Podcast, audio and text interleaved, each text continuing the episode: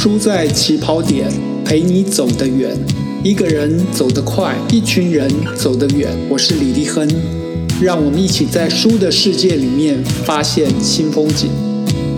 包法利夫人，她从小在贵族学校求学，她平常喜欢看罗曼史，她向往过上光鲜亮丽的热闹生活。《牡丹亭》里面的杜丽娘，她知书达理，家教甚严。当时她很喜欢看鼓励自由接触恋爱的禁书《西厢记》，她期盼跟俊美的书生过上激情的人生。今天我们要分享的是日本作家太宰治的作品。我把这一集节目的主题设定成太宰治。包法利夫人和杜丽娘都很抱歉。包法利夫人跟杜丽娘，还有太宰治笔下的人物，他们都很敏感，很有想法。但是，你愿意跟他们生活在一起吗？法国作家福楼拜的经典小说《包法利夫人》，主角艾玛是乡村医生的妻子。有一天，她跟先生去参加贵族舞会之后。他打开窗户，让凉风吹拂，心中想的是，他想要延长这种豪华生活的境界。他巴不得知道贵族们的生平事迹，他想要跟他们打成一片。明代戏曲家汤显祖创作的《牡丹亭》，女主角是南安太守的独生女杜丽娘。有一天，她在赏游后花园之后，发出了一段感想。这一段感想的文字非常非常的华丽，我在这边念出来跟大家分享。原来姹紫嫣红开遍，似这般都赋予断井颓横。良辰美景奈何天，赏心悦事谁家院？接着呢，杜丽娘就因为春困入眠而梦到了书生柳梦梅。包法利夫人，她从小在贵族学校求学，她平常喜欢看罗曼史，她向往过上光鲜亮丽的热闹生活。《牡丹亭》里面的杜丽娘，她知书达理，家教甚严。当时她很喜欢看鼓励自由接触恋爱的禁书《西厢记》，她期盼跟俊美的书生过上激情的人生。包法利夫人跟杜丽娘，他们如果不挣扎，他们还是可以安静地享受旁人安排的荣华富贵。但是他们都挣扎了，所以最后他们都死了。日本作家太宰治笔下小说的主角，他们在面对生活挑战的时候，他们都尝试挣扎。福楼拜、汤显祖、太宰治几个重要作品里面的人物都有一个共同点。他们都必须死。出生在日本青森县贵族之家的太宰治，家里的佣人超过三十位，出入的马车上面还绣有家徽。他从小就喜欢阅读中外名著，日本作家里面尤其喜欢芥川龙之介。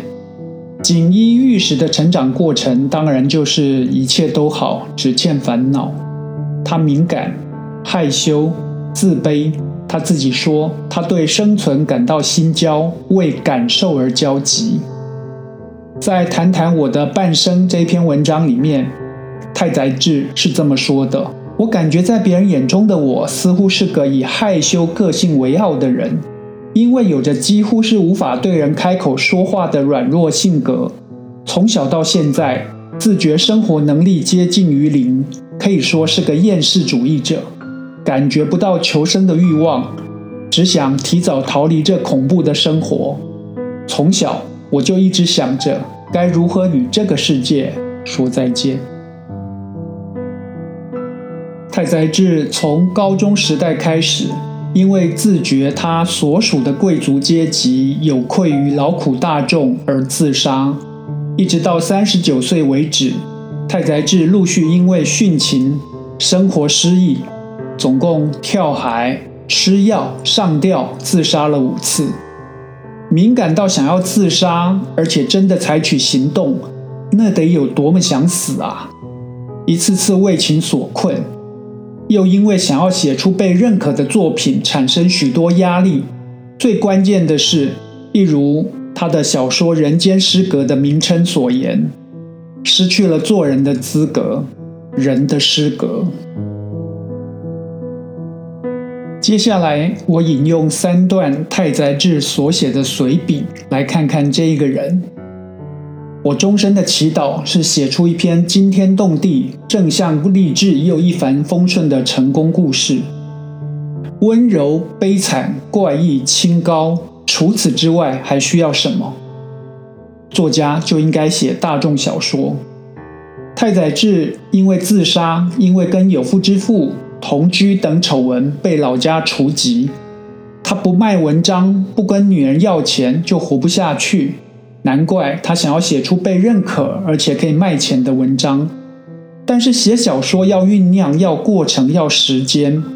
很早就开始写作的太宰治，他没多久就发现，他最好的选择就是去写随笔，要不然就把自己真实的经验转化成小说。这样子写起来才会快。太宰治活跃的一九三零年代，正好是日本私小说风格风行的时代。私小说这三个字的“私”是自私的“私”，私人的“私”。这种用第一人称描述创作者亲身经历的琐事的小说、心境的小说，因为私，因为真，特别能够吸引到年轻读者。还有刚开始创作的年轻人，他们也喜欢这样子的书写手法。相同时间到日本留学的中国现代小说家，如郭沫若、陈仿吾、郁达夫等人，他们也受到这样的影响。让郁达夫成名的处女作《沉沦》，就是用小说的形式来展示他自己到日本留学初期的生活。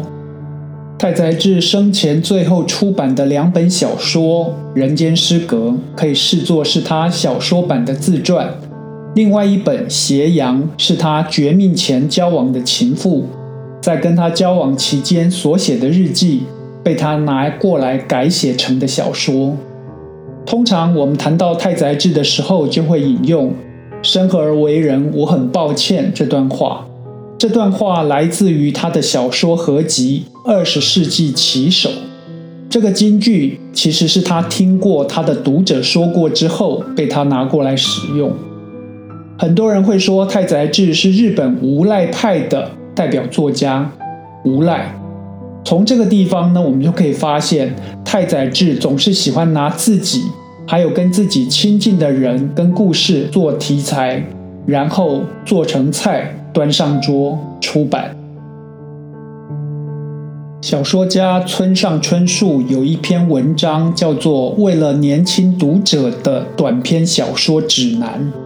他在里面说：“所谓自然主义小说或者私小说，我是读不来的。太宰治读不来，三岛由纪夫也读不来。身体无论如何也进不了那样的小说。”感觉就好像脚穿了不适合的鞋子，但是《人间失格》出版了一甲子之后还是畅销。太宰治的小说还在继续被改编成电影、电视跟漫画，为什么呢？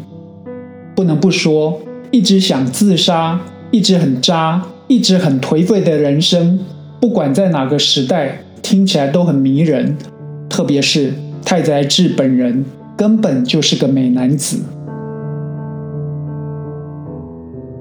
关于太宰治文学的特色，我们不妨从学者跟作家的两个不同角度来理解。专门研究太宰治文学的杜布方郎教授说，太宰治是心灵的王者。他说，太宰治是那一种会赠你一朵蒲公英，心中怀有幸福感的人。还在念大学的三岛由纪夫曾经跟着朋友去看太宰治，他找到机会跟偶像说的话却是：“我讨厌你的小说。”所以太宰治既会让人读来仿佛获得蒲公英，也会遭到有些人的讨厌。人间失格的主角大庭叶藏就是这样的人。这个生于富贵之家的美男，懦弱颓废。自卑、柔弱，但总是吸引到女人。他习惯欺瞒、自我放逐、酗酒、自杀、麻痹自己，最终走向自我毁灭。阅读《人间失格》，就是在看大庭怎么吸引不同的女子，怎么周旋在他们之间。读着读着，我们一方面厌恶他的不负责任，一方面又被他致命的吸引力给迷得死死的。一句话。因为敏感跟多感，它就是在自我封闭世界里的一个独特的存在。太宰治曾经在不同的随笔里面写着：“不断的被嘲笑让我变强，不断的被憎恨让我变强。”文学的妙用就在我们可以有距离的看书中人物受苦，看书中人物享受极乐。我们哭完、乐完，都还是活得好好的。一切皆可能，一切皆可以重来。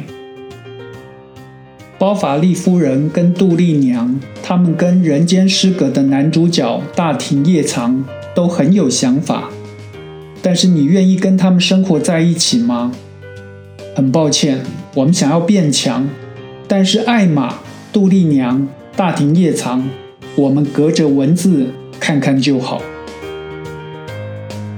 托尔斯泰说：“所有的美好都是由光和影所组成。”我是李立亨，让我们继续在书的起跑点发现光和影。